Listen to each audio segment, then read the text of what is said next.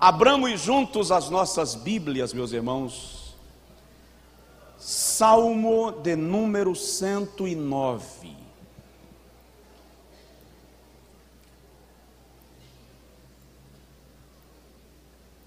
Deixa eu fazer uma pergunta.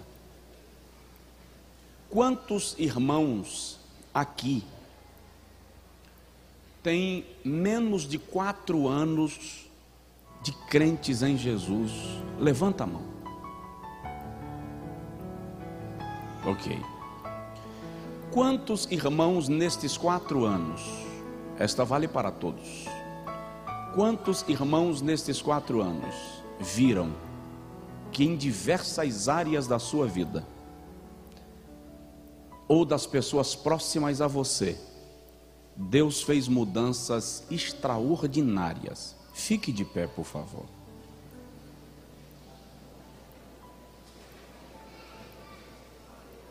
Tem gente que nesses quatro anos não viveu mudanças extraordinárias?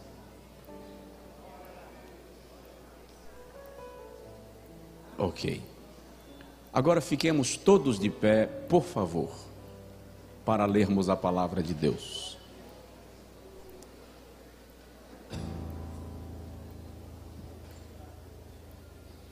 Que eu vou compartilhar com os irmãos a partir desta noite vai fazer mais algumas mudanças na sua vida. Você vai ficar mais seletivo, menos radical em alguns posicionamentos, mas mais inteligente em alguns direcionamentos. Nós vamos ficar umas sete, oito semanas lendo este texto e falando sobre este assunto. Deus vai fazer uma santa mudança na nossa mentalidade. Amém? Inclusive, lhe livrar de algumas teologias distorcidas mundo afora. Salmo de número 109, versículos 17 e 18, e em seguida o versículo 21, diz assim: Amou a maldição, ela o apanhe, não quis a bênção, aparte-se dele. Vestiu-se de maldição como de uma túnica, penetre como água no seu interior e nos seus ossos como azeite. Versículo 21. Mas tu, Senhor Deus, age por mim, por amor do teu nome, livra-me, porque grande é a tua benignidade. Todos podem dizer amém. Coloque a mão no peito, por favor, diga comigo, Senhor Jesus, eu quero que a tua palavra provoque mudanças extraordinárias na minha vida. Amém. Pode sentar, por favor. Dá uma olhada no irmão do seu lado e diz para ele assim: Eu declaro que nenhuma maldição prevalecerá sobre a tua vida. Diz aí para ele: Eu declaro que nenhuma maldição prevalecerá sobre a tua vida. Amém? Eu falei sobre este assunto aqui há uns três anos atrás. E eu gostaria de falar outra vez, claro que de lá para cá, o Senhor vem trazendo-me alguns aspectos da, da, revelação da Sua palavra que eu quero compartilhar com os irmãos. Eu tenho sempre me deparado, isso é culto de quê? Eu tenho sempre me deparado com pessoas queixando-se do seu estado, de que as coisas não dão certo na sua vida. Eu já encontrei uma senhora que estava deixando o marido para entrar na prostituição. Ela estava decidida a se tornar uma prostituta, deixando o casamento dela, porque ela entendeu que, como a sua avó e a sua mãe haviam sido prostitutas, havia uma maldição sobre a família dela e ela seria a vítima da vez, a vítima daquela geração. Na década ou nas décadas de 50, 60 e 70 do século passado, a igreja evangélica no Brasil não tinha os recursos que ela tem hoje. Por exemplo, nós não tínhamos programas de televisão, grandes impérios ministeriais e tal e tal. E a igreja crescia a uma média de 22, 23% ao ano. Na década, ou na década que estamos vivendo, duas décadas para cá, o crescimento da igreja, com todos os recursos que temos, estão variando entre 5% e 7% ao ano. Você pode olhar para mim e dizer assim: não, pastor, é um equívoco. As igrejas não eram tão lotadas, nem tantas pessoas se declaravam evangélicas nas décadas de 60 e 70, e agora nós temos aí templos lotados. É que, na verdade, para nossa surpresa, nós temos templos lotados e, em boa parte, são pessoas que não professam Jesus como seu Salvador, apenas gostam de uma boa palavra do Evangelho gostam de uma palavra sobre bênção, frequentam uma igreja uma vez por semana, mas não têm um compromisso sério de adoração, de serviço, de rendição a Deus. Você me entendeu? Na década 60 e 70, a temática das pregações giravam em torno de evangelismo, missões, santificação, devoção, fidelidade. A consequência disto foi um grande avivamento na década de 80. Esta década eu já lembro de algumas coisas, as anteriores eu não lembro muito. Mas da década de 80 eu já lembro que a temática das pregações, quem já era crente, quem frequentava congressos de jovens nesta época, lembra? Que a temática das pregações girava em torno do arrebatamento da igreja. Eu acho que em nenhuma década deste país se pregou, na história deste país, se pregou tanto sobre a segunda vinda de Jesus como na década de 80. Grandes pregadores surgiram naquele período e eles eram estudiosos profundos da escatologia, porque ensinavam a igreja sobre a iminência da volta de Cristo. A década de 90 chegou e a nossa temática sofreu uma alteração dinâmica e boa até certo ponto. Lembro-me que quando um pastor da Coreia veio ministrar no Brasil no final da década de 80, eu ainda era meninão,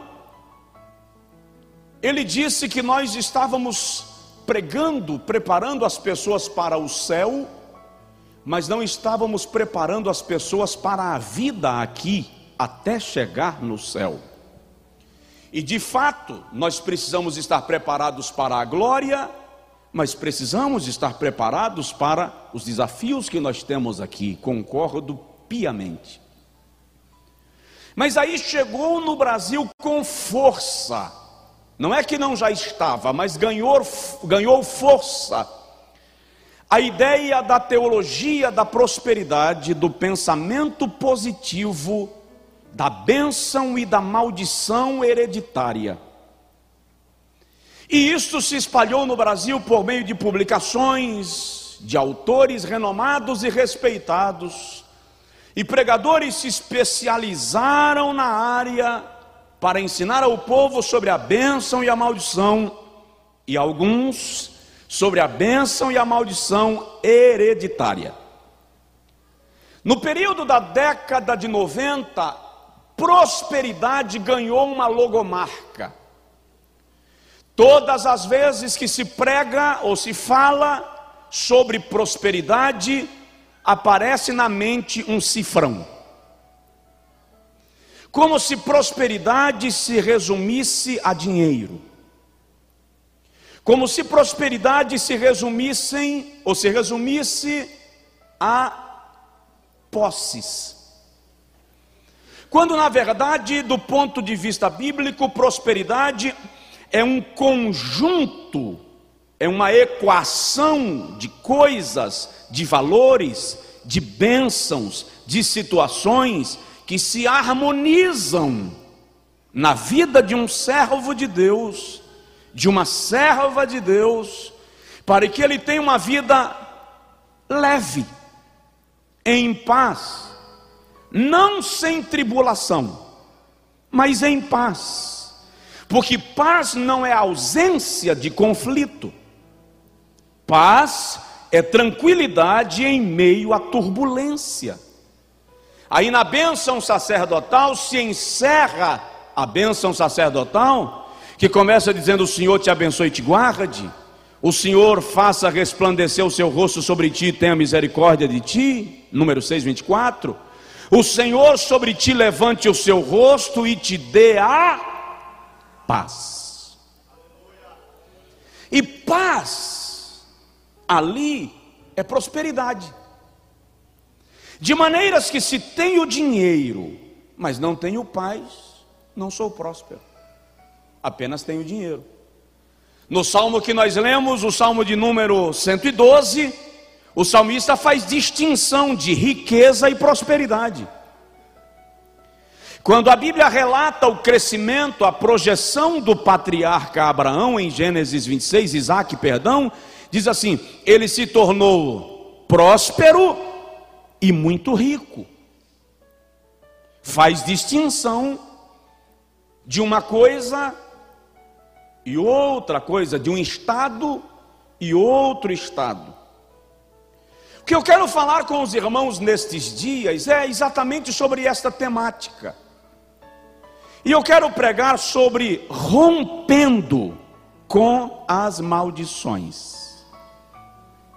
Dá um toque no seu vizinho e diz para ele: nenhum grilhão resistirá.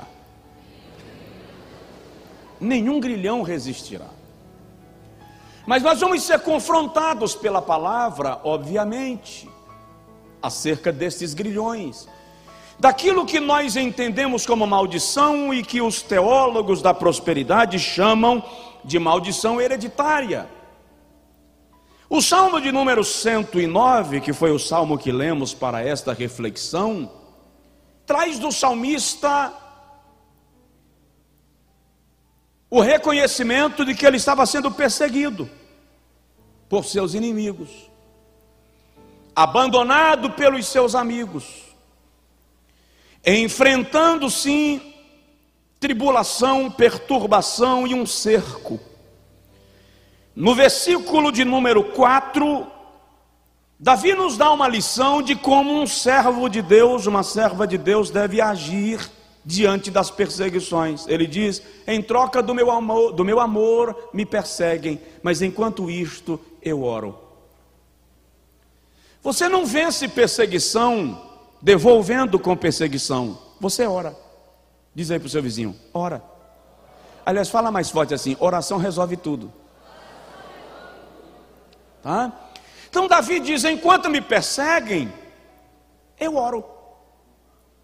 Só que aqui no versículo, nos versículos 17 e 19, 17 e 18, ele diz assim: preferiu a maldição, amou a maldição, ela o apanhe. Não quis a bênção, aparte-se ela dele. Versículo 18 diz: Vestiu-se de maldição como uma túnica, então que ela penetre como água no seu interior e nos seus ossos como azeite. Davi está deixando claro nesse texto que ser abençoado ou amaldiçoado é uma decisão minha.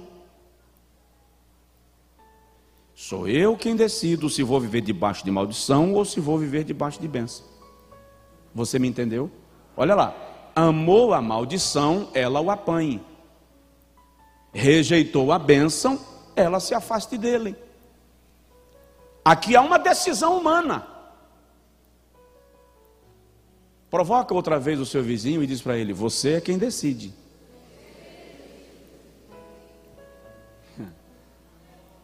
À luz do dicionário da língua portuguesa, amaldiçoar é o ato de maldizer, rogar pragas, falar contra algo ou contra alguém.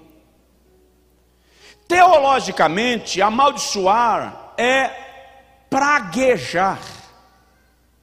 Em Mateus capítulo 5, versículo 22, Jesus condenou isto radicalmente: aquele que olhar para o seu irmão e amaldiçoá-lo, aquele que olhar para o seu irmão e chamar-lhe de louco, aquele que olhar para seu irmão e chamar-lhe raca, é réu do inferno, é réu de juízo. Não incomoda, não, tá? Diz de novo para o seu irmão: não me amaldiçoe.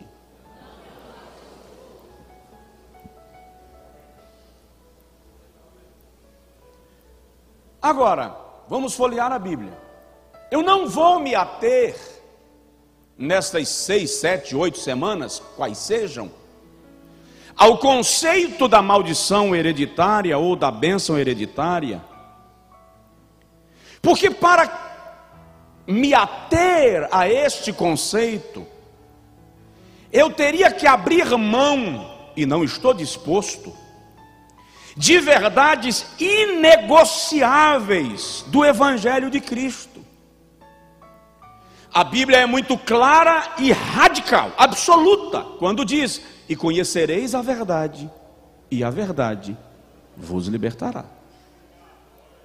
Então, entende-se que o Evangelho, o conhecimento da verdade do Evangelho, me liberta. Alguém aí consegue dizer amém? Mas existem alguns detalhes na Bíblia sobre esse negócio que eu não posso ignorar e simplesmente caminhar na teologia de maneira superficial, radical, denominacional, e não prestar atenção que a Bíblia me traz alguns fatores que eu preciso ter em mente para desfrutar a bênção de Deus. Porém, eu não tenho que carregar o fardo do meu bisavô, do meu avô, do meu pai. Dizer para o vizinho: você não tem que carregar o fardo de ninguém. Êxodo capítulo 20, versículo de número 5, o Senhor diz assim: Eu sou Deus, zeloso, cheio de misericórdia, tardio em irar-se que retiro o mal, volto atrás acerca de uma sentença, suspendo o mal e visito a iniquidade dos pais nos filhos até terceira e quarta geração. É isso que está escrito? Sim ou não? É isso que está escrito. Mas o detalhe é que os defensores da, do conceito da maldição hereditária não conseguem ler a última frase desse bendito versículo. Eu visito a iniquidade dos pais nos filhos até terceira e quarta geração daqueles que me aborrecem. No texto bíblico é me odeiam. Eu visito até terceira e quarta geração a iniquidade da terceira e quarta geração daqueles que me odeiam, que me detestam, que me rejeitam.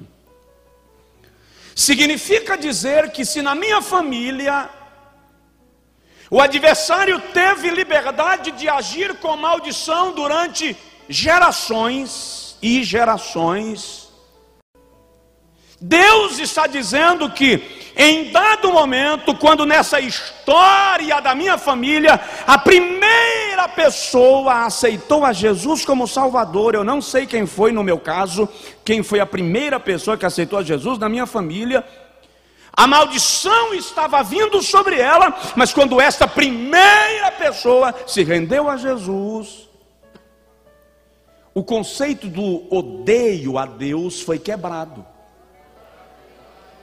E quando esse ódio foi rompido por esta aceitação, o Deus de toda a bênção colocou o pé na porta e disse para o diabo: acabou, sem chance, parou aqui.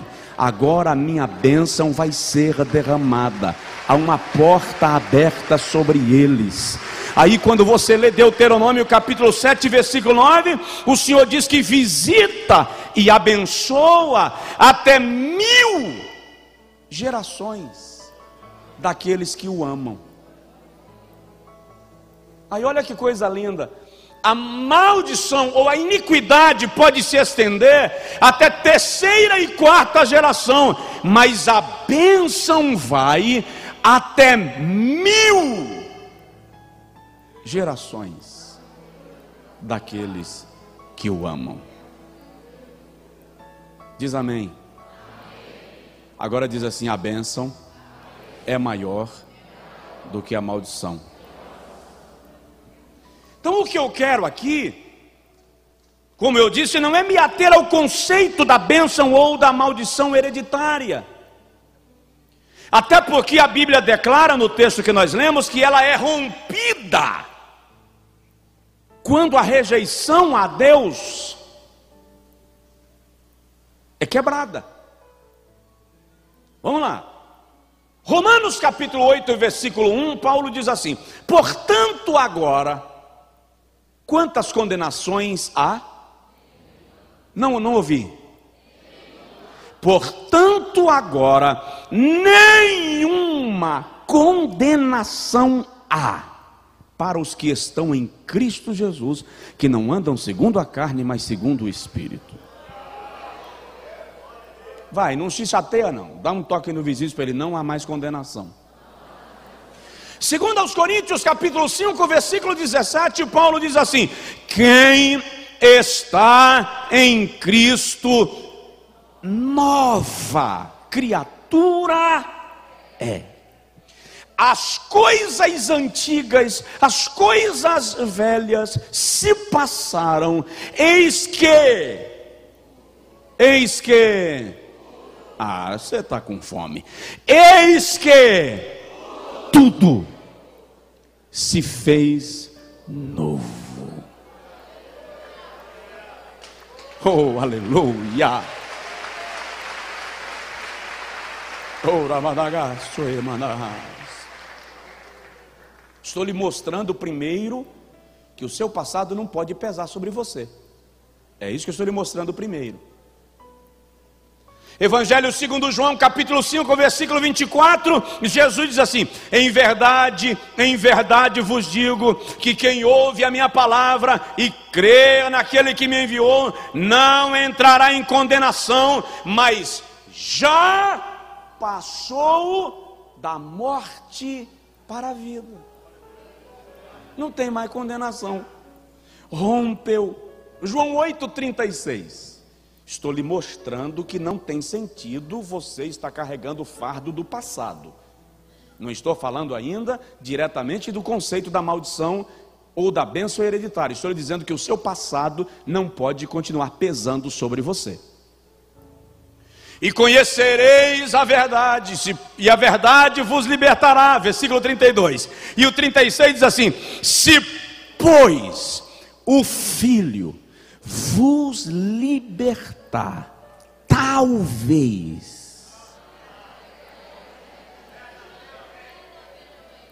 Verdadeiramente sereis livres.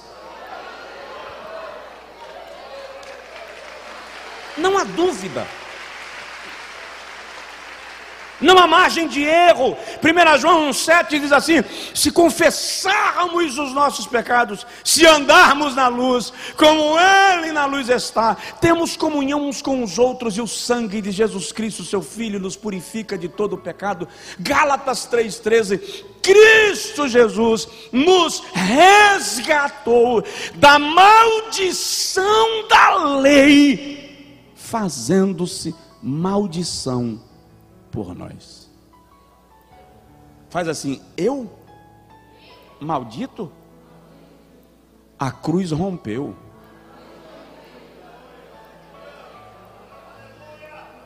Não sei se você entendeu o que eu acabei de dizer.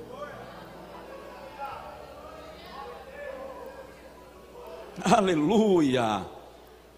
Provérbios, capítulo de número 26, versículo de número 2, diz assim: Como o pássaro que foge, como a andorinha no seu voo, assim é a maldição sem causa, ela não encontra pouso. Diga comigo, lá em casa, o ninho da maldição foi desmanchado.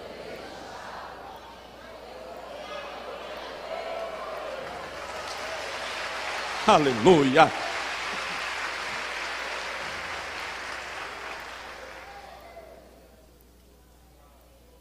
Tem um versículo na Bíblia que resolve essa questão assim definitivamente.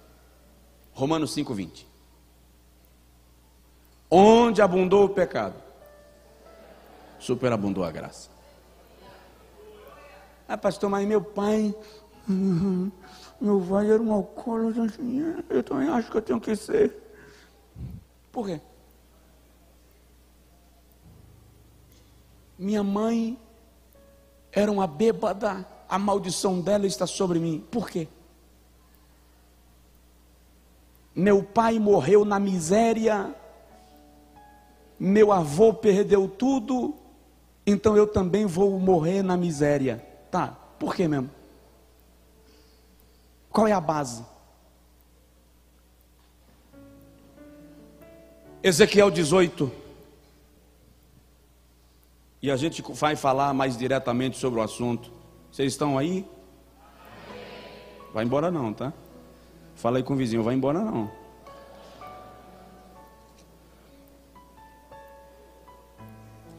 A alma que pecar,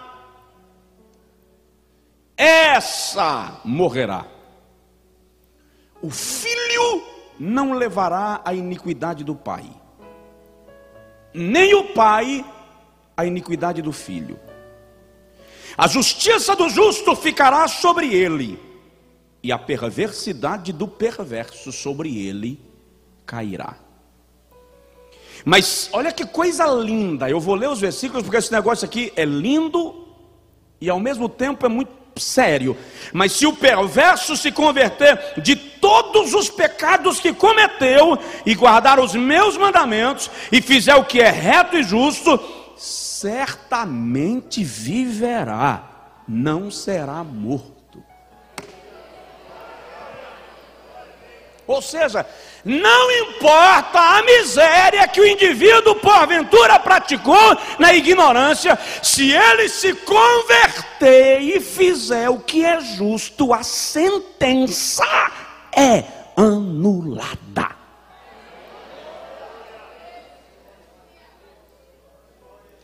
Sim, de leve no vizinho, essa sentença pode ser anulada. Agora vamos lá, olha o versículo 22: De todas as transgressões que cometeu, não haverá lembrança contra ele, pela justiça que praticou, viverá. Acaso tenho eu prazer na morte do ímpio, diz o Senhor Deus? Não desejo eu antes que ele se converta dos seus maus caminhos e viva.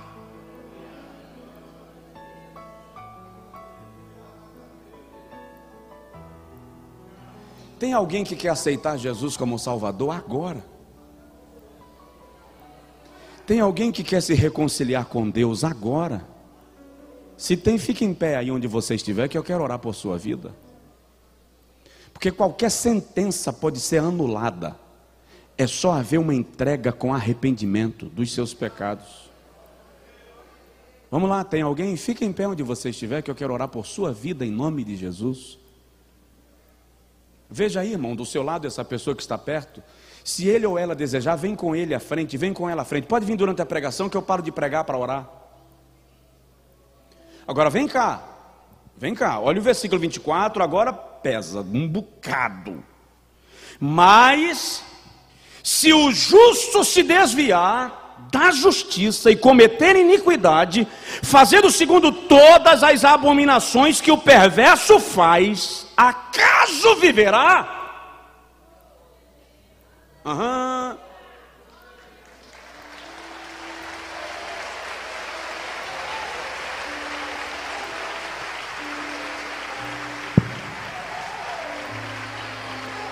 Aleluia. Estendam as mãos aqui sobre eles. Tem mais alguém querendo vir? Pai, toma nas tuas mãos estes teus filhos e recebe-os. Nós declaramos pelo poder da tua palavra que toda maldição está sendo quebrada agora e a bênção da salvação repousa sobre eles em nome de Jesus. Amém. Dá um abraço nele, irmãos, por favor.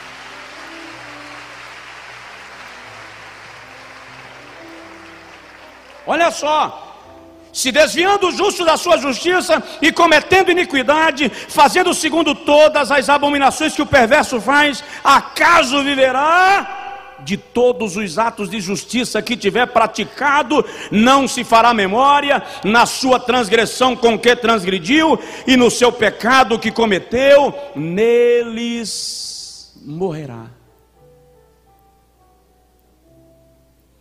Então, se o pecador se converter da perversidade, a sentença é anulada. E se o justo se desviar da justiça, ele cai sob sentença.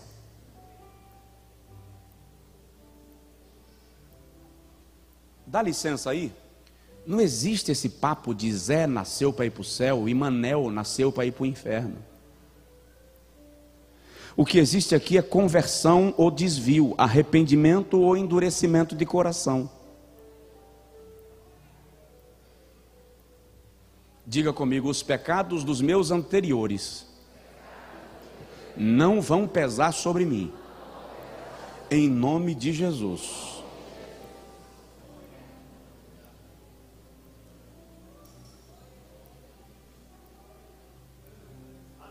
Tá, pastor, ok. E como é que explica aqueles episódios que a gente conhece de uma sequência de situações de uma família, coisas que se repetem?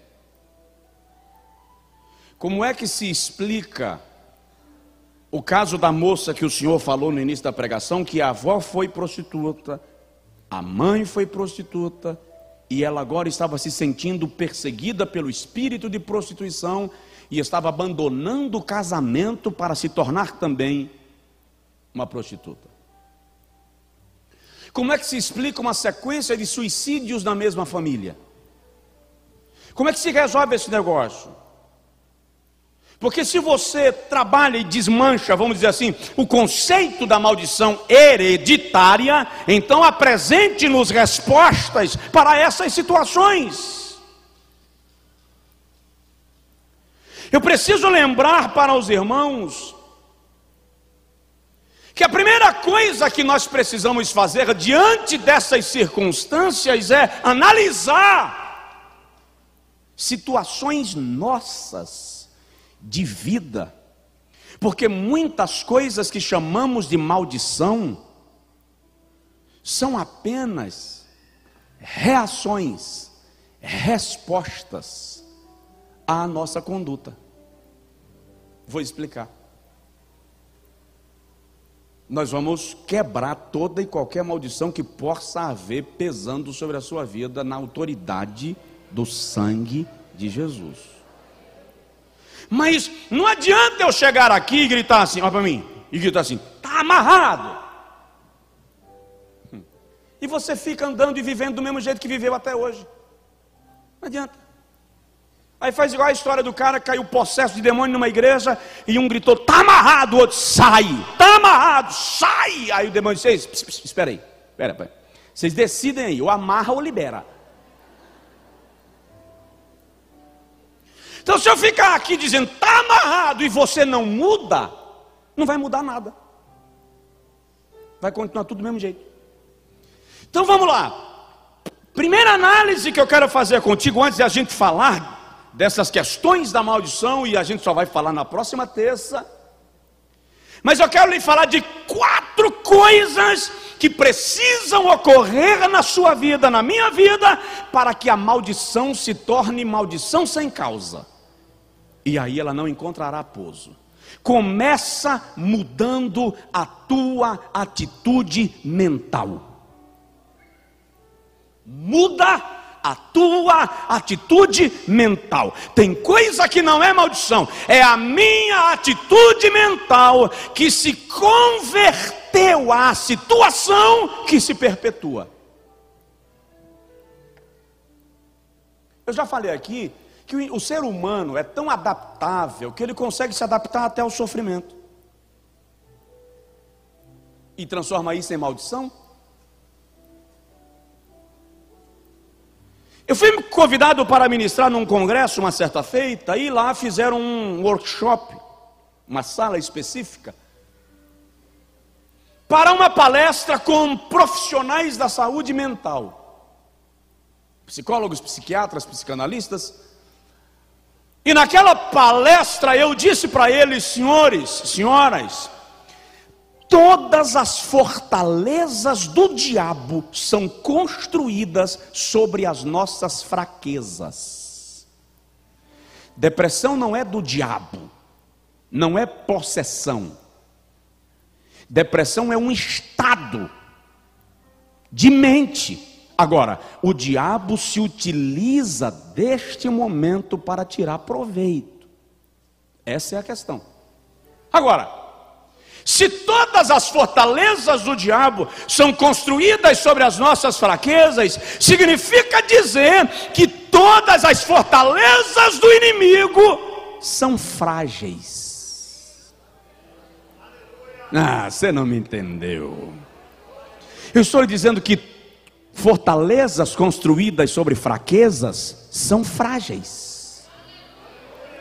Qualquer império construído sobre fraqueza é fraco. Diz aí para seu vizinho: qualquer império construído sobre fraqueza é fraco. O que, que eu quero dizer? Eu preciso que você entenda a revelação da palavra.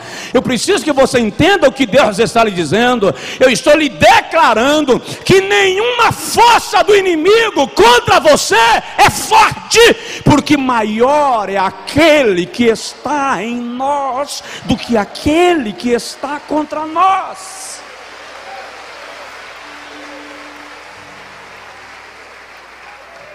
Aleluia!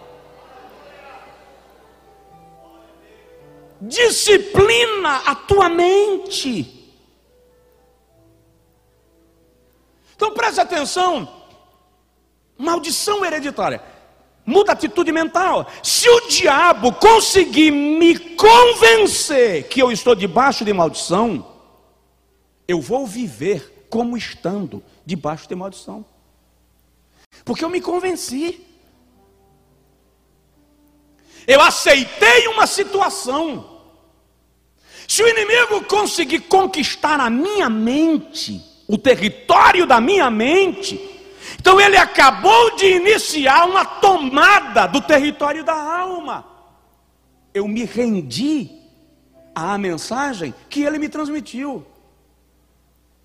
Só que a Bíblia diz em Isaías capítulo 26, versículo 3 assim: tu conservas em paz aquele cuja mente está firme em ti, porque ele confia em ti.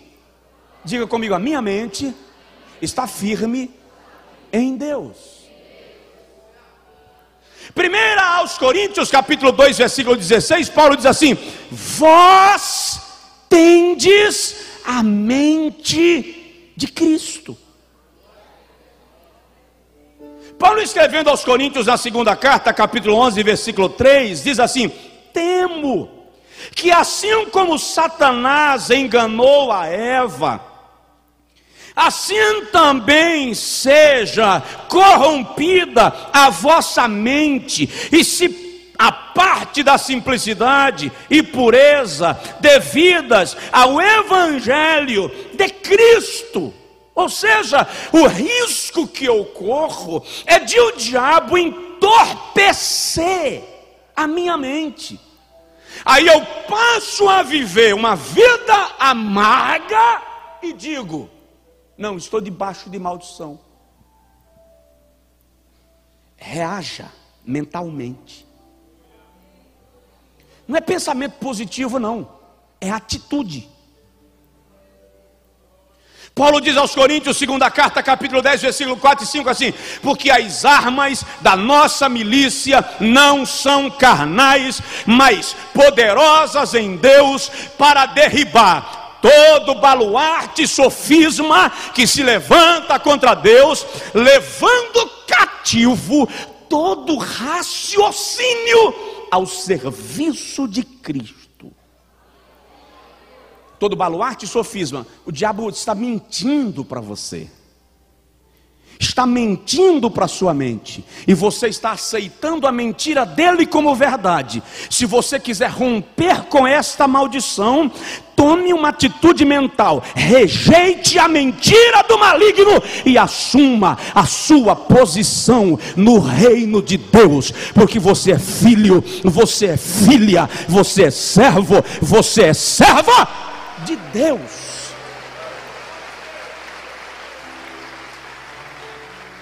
Olha, eu vou dizer para vocês uma coisa: o que eu estou trazendo aqui da parte de Deus é caro, é extraordinário. Você está recebendo de graça, porque o Evangelho é da graça. De graça recebeste, de graça dai. Agora, em nome de Jesus, muda de vida. Muda de vida. Não me deixa aqui falando o tempo inteiro e você vivendo do mesmo jeito que não tem graça. Esta palavra precisa gerar mudanças experimentais em sua vida, em nome de Jesus. Diga comigo aí, vai mudar. Aleluia. Então, aquilo que eu chamo de atitude mental, aquilo que eu chamo de maldição hereditária, é uma rendição mental ao sofrimento. E Jesus quer libertar a nossa mente. Romanos 12, 1. Rogo-vos, pois, irmãos, pela compaixão de Deus, que apresenteis os vossos corpos como sacrifício vivo, santo e agradável a Deus, que é o vosso culto da mente. Eu disse para alguém esta semana um provérbio: Ninguém pode impedir de um pássaro voar sobre a sua cabeça mas pode impedir que ele faça um ninho sobre ela. Diga comigo, Satanás. Na minha mente, não. A minha mente é templo. A minha mente é templo. Na minha mente tem um altar. E nela, Jeová, Jeová está sendo adorado.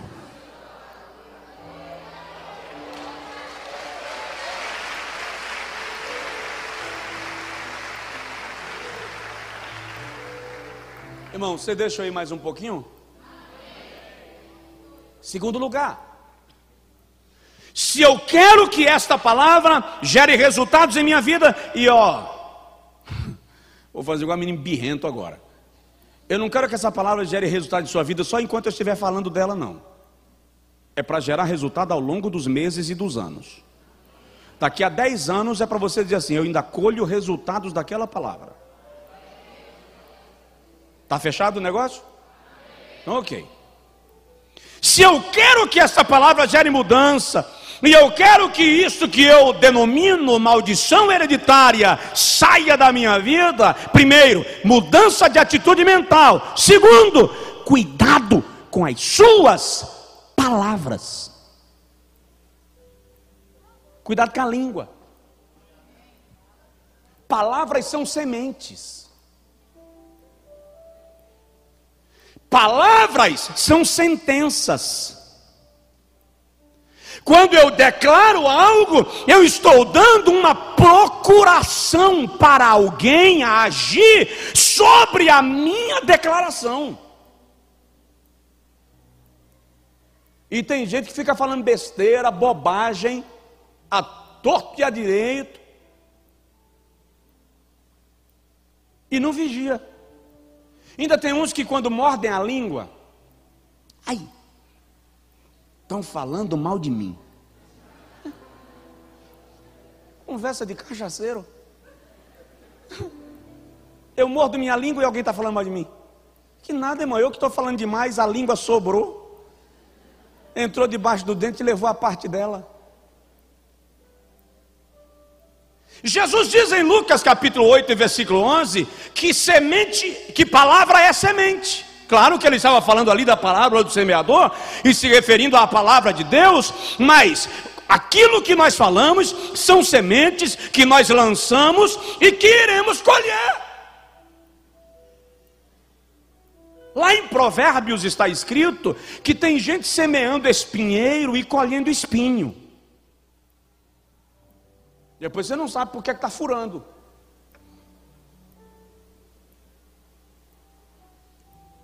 Vamos lá, Provérbios capítulo 15, versículo 11. A Bíblia diz assim: parece-me que é este: a palavra branda desvia o furor mas a palavra dura suscita ira. Como é que você se dirige ao seu subordinado na empresa? Com que palavras você se dirige à sua mulher, ao seu marido, às pessoas com quem você convive? Quais são as palavras que você tem declarado para o teu filho? Que respostas você tem dado para a tua mãe? Que tipo de profecia você tem lançado sobre a sua descendência? Como é a tua conversa com a tua mulher na frente dos teus filhos? Você está semeando.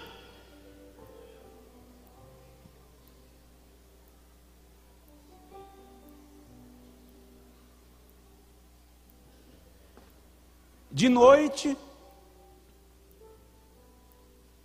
olha para a mulher, tu és mais doce do que o mel, estrela do meu céu. Ó, oh. de manhã, megera. À noite, olha para o marido, você é meu herói, meu príncipe encantado, congelou. De dia, preguiçoso. Miséria. Eu estava pregando numa cidade. Domingo pela manhã, depois do estudo bíblico, eu fui almoçar na churrascaria de um casal muito chegado nosso. E enquanto eu estava almoçando, a irmã chegou para mim e disse: Pastor, tem alguém aí querendo falar com o senhor? E era uma senhora que veio com, a, com o filhinho dela. E ela disse, chorava: Pastor, pede para meu marido voltar para casa. Meu marido abandonou a casa. Meu marido me largou. Disse, minha irmã, me conta aí como foi esse negócio. Ele perdeu o emprego, pastor, e todo dia eu dizia para ele: vai trabalhar, preguiçoso. Trabalha ou vai embora, miséria. Me larga. E soltava o palavrão: vai-te embora, preguiça. Pronto, irmã, ele só foi porque a senhora mandou. Pastor, eu quero meu marido, pastor. Quer? Vai chamar ele de volta. O pastor vai lá, o senhor. Vou não, não fui eu que mandei ele embora. Meu pastor, ele não vai me ouvir. Vai, minha irmã. A senhora mandou, ele foi. Veja como ele é obediente. Chama de volta, que ele volta.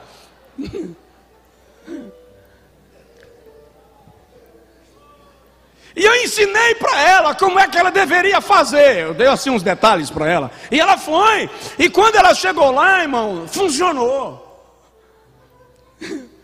À noite eles estavam no culto, ele se reconciliou com a igreja e foram para casa em paz. Aleluia. Cuidado com as suas palavras. Provérbios 18, versículo 21, 20 e 21 diz assim: Do fruto da boca o coração se farta, do que produzem os lábios se satisfaz. A morte e a vida estão no poder da língua. O que bem a utiliza, come do seu fruto. É maldição hereditária. Não, você está fazendo declarações que estão destruindo a sua vida. Pais que olham para os filhos e os humilham. Pais que olham para os seus meninos, chamam de menininhas. Que olham para as suas filhas e chamam de burras que olham, avós que olham para os seus netos e chamam de ignorantes. Estamos lançando sementes. Aprenda a abrir a boca para abençoar a sua descendência.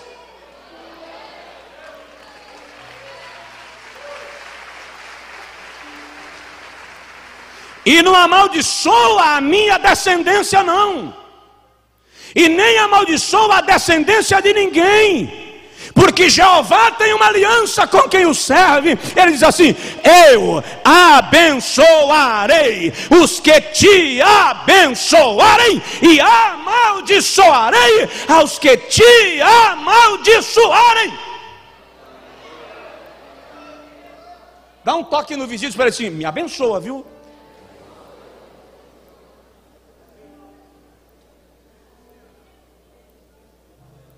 Palavras são sementes, querido.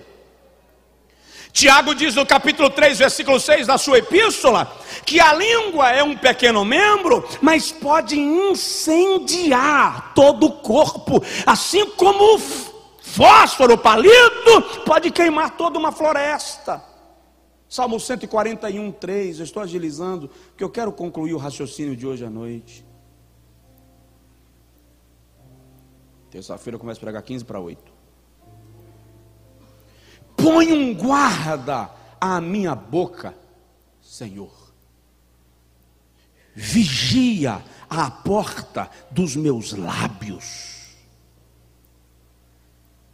Oséias, capítulo 8, versículo 7, olha que coisa interessante. Oséias diz que tem gente semeando vento e colhendo tempestade. Pensei que era um provérbio popular, mas é bíblico. Porque semeiam ventos e cegam tormentas. Não haverá seara, a erva não dará farinha, e se a der, comê-la-ão os estrangeiros. Pode ser que a sua tempestade tenha sido você quem semeou. É maldição hereditária. Suas palavras estão lhe causando dano. Fica calado Aliás, tem um provérbio, um pensamento filosófico que diz assim: fica calado ou diga alguma coisa melhor do que o silêncio.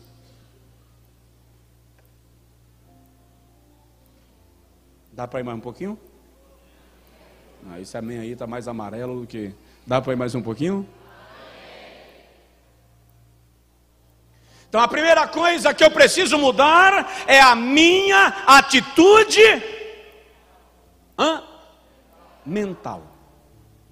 Segundo, eu preciso cuidar das minhas palavras. Eu preciso parar de semear maldição contra mim.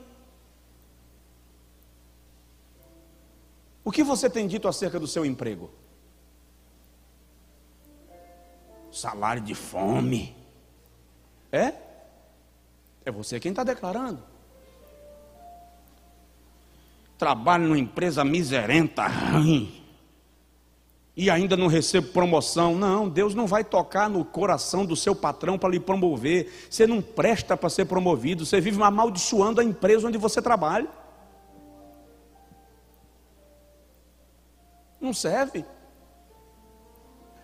Marido chega e diz assim: mulher, esse ano a gente compra a nossa casinha própria com o teu salário? Quero é ver. Hum. Marido, fica assim não, Deus vai dar graça, Deus vai abrir a porta, Deus vai nos ajudar. Aí o marido responde assim: Deus, estou cansado de esperar nele.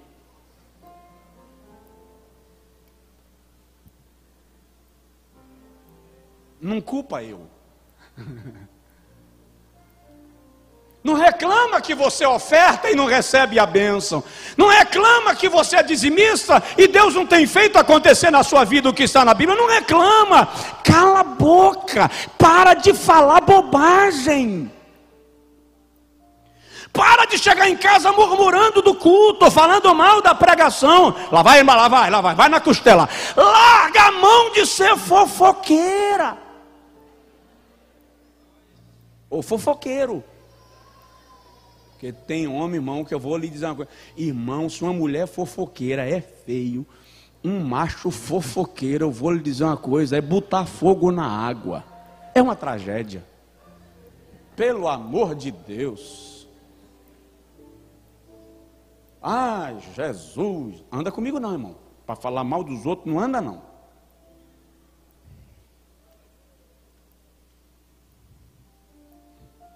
Vamos parar? Outro de doutrina. Vamos mais. Terceiro. Estamos falando de rompendo com as maldições. Se eu quero romper com as situações que eu entendo como maldições, terceiro lugar, eu preciso mudar os meus hábitos. Anota o que eu vou falar agora. Os pecados dos meus ancestrais só pesarão sobre mim se eu der continuidade a eles. Eu tenho que tomar uma postura de não manter um ciclo vicioso da história da minha família.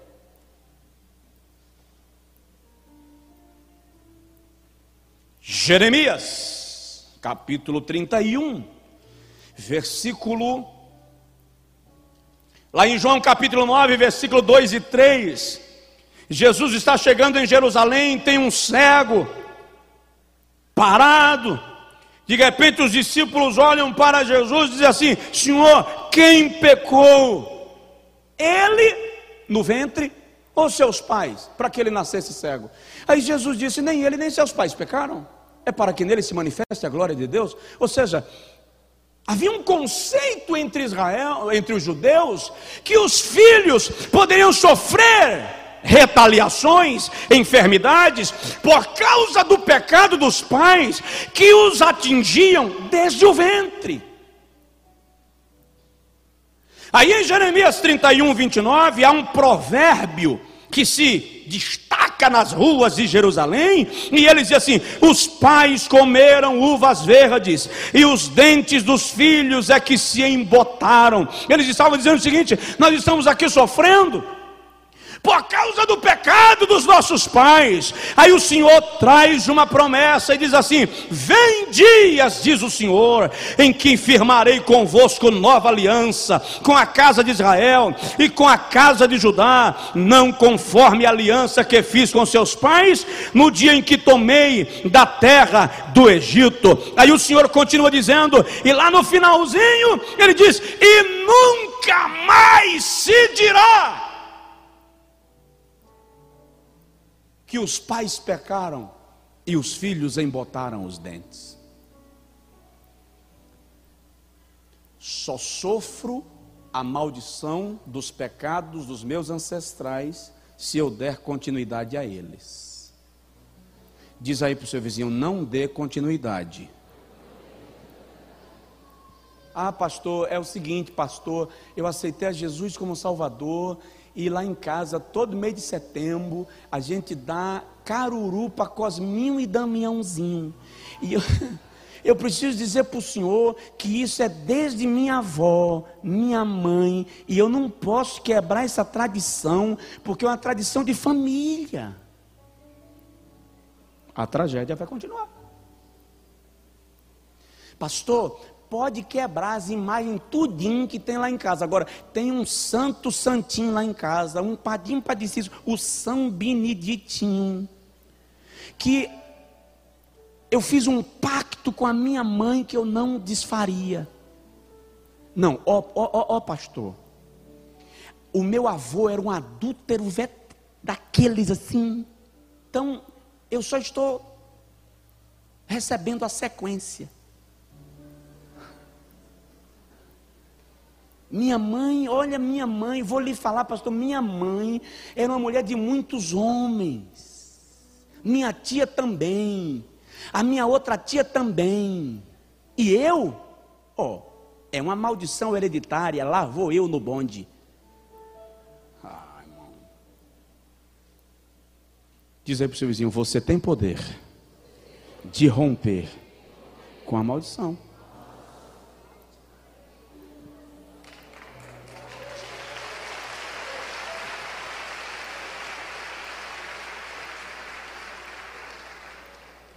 Vou terminar. Quarto lugar e eu paro. Primeiro, mude sua atitude mental. Diz aí para o vizinho: mude sua atitude mental. Segundo lugar, cuidado com as suas palavras. Diz aí para o vizinho: cuidado com o que você fala. Você vive dizendo que não vai ganhar a causa, que não vai receber o dinheiro, que não vai vender nada, que vai morrer pobre, que vai morrer na miséria, que vive dizendo que não presta, que a mulher não presta, que o filho é ruim, que o irmão é ovelha negra. Para, irmão.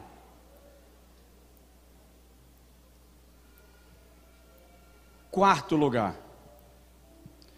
Reconheça, isso aqui é muito. Reconheça a semeadura e rompa com ela. O pecado dos meus ancestrais eu não trarei, mas eu posso sofrer a consequência sim, porque é uma semeadura, e eu vou ficar colhendo. Porque é, pastor, eu aceitei a Jesus, eu creio no que o senhor pregou, que nenhuma condenação há, mas as coisas que aconteceram com meus pais estão acontecendo comigo. Você precisa reconhecer, identificar que há uma opressão, e ao reconhecer, identificar a opressão, rejeitá-la, repreendê-la, reprimi-la em nome de Jesus. O fato é que muita gente continua padecendo por falta de conhecimento. Oséias 4:8, não é? Que diz: "O meu povo está sendo destruído porque lhe falta o conhecimento". É interessante que Esdras 9, 6 a seguir, e no capítulo 10 também, e Neemias no capítulo 1, versículo 4 a seguir, e outros intercessores do Antigo Testamento, quando vão orar confessando a Deus o pecado da nação, eles começam orando, confessando os pecados dos seus pais.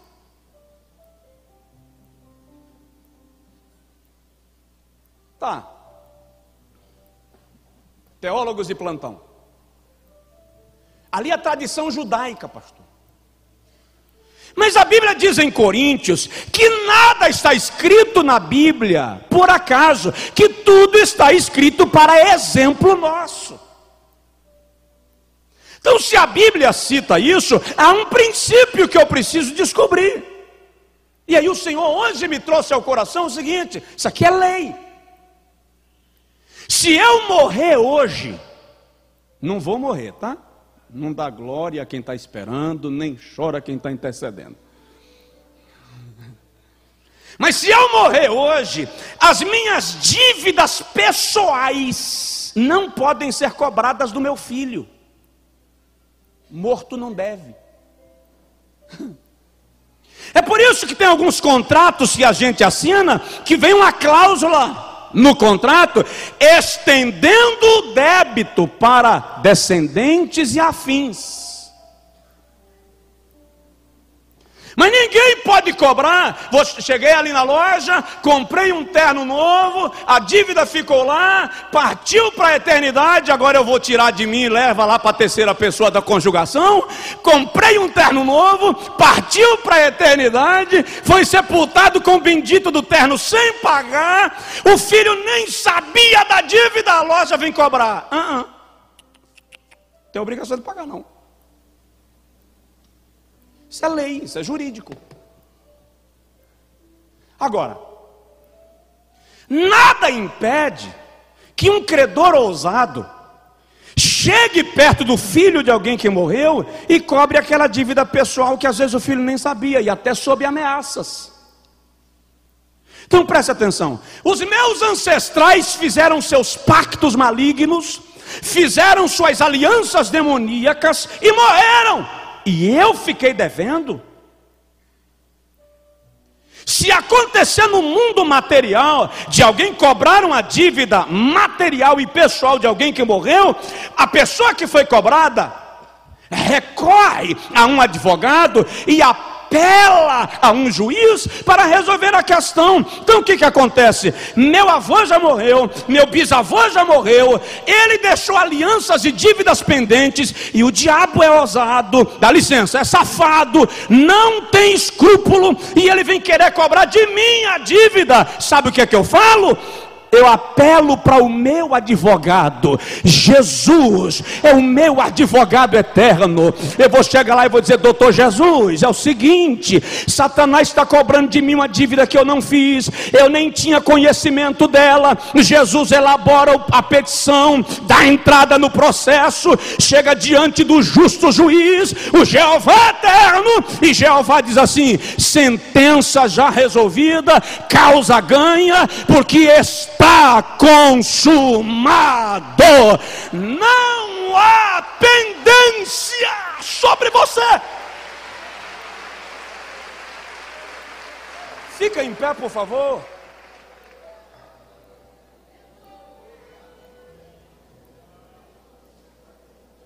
Então, o que, que eu preciso fazer? Reconhecer uma semeadura. Os espíritos malignos que perseguiam meus ancestrais estão tentando me oprimir. Vou identificar a situação. Vou perceber a situação. E ao perceber a situação, eu vou resolver isso com Jesus. Eu vou chegar lá e vou dizer assim: Senhor, a tua palavra diz que o Senhor me resgatou da maldição. E o diabo está querendo me manter amaldiçoado. Eu vim aqui pedir para o Senhor resolver esse negócio para mim. Dá para dizer amém? Eu tinha um, um, um, documento, uma informação antiga que eu já virei minha papelada inteira para encontrar e não encontrei, e hoje por acaso ela caiu na minha mão. Uma pesquisa que uma equipe americana fez sobre um grande ateu e a sua descendência, e um grande pregador e a sua descendência. Eu vou ter que ler porque são dados demais. Sobre o grande ateu da família de Jukes, o ateu, foram pesquisados 560 descendentes. Presta atenção nisso. Desses, 310 morreram em extrema pobreza. 150 tornaram-se criminosos, inclusive sete assassinos. 100 descendentes foram beberrões mais da metade das mulheres se prostituiu. Segundo cálculos, os descendentes de Jux custaram para o Estado, com suas vidas desregradas, 1 milhão 250 mil dólares. O que, que eu estou dizendo? Que se eu der continuidade aos pecados dos meus ancestrais, eles pesarão sobre mim. Mas a mesma equipe pesquisou Jonathan Edwards, considerado um dos grandes pregadores da história. E foram pesquisados 1.394 descendentes de Edwards. Desses, olha que coisa linda. 296 receberam diplomas universitários. 23 foram reitores de universidades. 65 foram professores universitários. Três foram senadores dos Estados Unidos da América. Três foram governadores estaduais e outros ministros de Estado enviados a nações estrangeiras representando o seu país. 130 foram juízes, 100 foram advogados, sendo um reitor de uma faculdade de direito. 56 foram médicos, um foi reitor de uma faculdade de medicina. 75 foram oficiais de carreira militar. 100 foram missionários e pregadores famosos, bem como escritores destacados. Cerca de 80 desempenharam alguma função pública. Três foram prefeitos de grandes cidades dos Estados Unidos. Um foi superintendente do Tesouro Nacional dos Estados Unidos da América. E um foi vice-presidente dos Estados Unidos. É o histórico da descendência de um ateu que blasfemava de Deus e de um cristão piedoso. Olha para mim. Eu não quero que a minha descendência sofra as consequências dos meus erros. Quem quer, levanta a mão. Ninguém deseja. Então, selecione a sua semeadura, a sua semente. Não semeie vento, para que a sua descendência não colha tormenta. Não semeie espinheiro, para que a sua descendência não colha espinhos. Mude os seus hábitos. Mude as suas sementes. Mude a sua atitude mental em nome de Jesus Cristo, reconheça a semeadura. Eu sei que o meu ancestral tal viveu assim, ele semeou. Agora eu vou romper com isto, em nome de Jesus.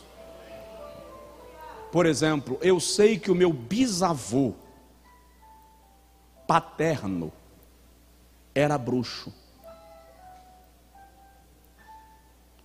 Então o que, que eu fiz? Fiz oração, jejum, bem específico, dizendo a Deus as alianças que ele fez, as legalidades que ele deu aos demônios para agirem na descendência dele. Eu estou me posicionando como sacerdote da minha família, para interceder pela minha geração e pelas gerações que se seguirão, e declarar que está tudo rompido em nome de Jesus. Eu não estou lhe incentivando a orar pelos mortos. Não adianta, não resolve, já morreu. Eu estou dizendo para você consagrar a sua geração e a sua descendência, rompendo qualquer ato de malignidade que quais, qualquer ancestral seu tenha estabelecido. Você conhece a Deus, você tem uma aliança no sangue de Jesus. Você que está pela internet, você conhece o Evangelho de Jesus Cristo, então você tem autoridade pela palavra revelada de se posicionar como intercessor e dizer ao diabo que ele está proibido proibido definitivamente de continuar cobrando a dívida que não é nossa, porque o nosso juiz já deu o ganho da causa e nós estamos livres, livres, livres para a glória de Deus. Então é essa oração que eu quero que o irmão faça agora. Já vamos encerrar. Eu quero que você faça essa oração agora. Com que palavras você decide, mas você vai dizer a Deus agora: Senhor, pela revelação da tua palavra, eu estou me posicionando como sacerdote da minha casa para romper toda aliança, todo pacto, toda semeadura que algum ancestral meu tenha feito com o diabo. Eu estou rompendo com toda legalidade do inimigo de agir na minha casa de agir na minha vida. Declare isto agora. Diga para Deus: Eu estou me posicionando como sacerdote. O meu avô foi, o meu bisavô era, a minha bisavó fez, mas eu sou teu servo, eu sou teu filho, tua filha, eu te conheço, Senhor, eu conheço o poder do teu Evangelho Santo e o poder desse evangelho opera na minha vida. E é pelo poder desse evangelho que eu estou repreendendo, quebrando toda e qualquer aliança que tenha sido feito acerca da minha família, acerca da minha geração, acerca da minha descendência. Eu declaro, diga eu declaro, em nome de Jesus, toda maldição quebrada. Eu declaro em nome de Jesus a tua bênção sobre a minha casa, sobre a minha família. Eu profetizo sobre a minha descendência, riqueza e prosperidade. Eu profetizo sobre a minha descendência que ela será poderosa na terra eu declaro que a minha descendência será uma geração de adoradores, uma geração de adoradores, uma geração de sacerdotes, uma geração de levitas, em nome de Jesus.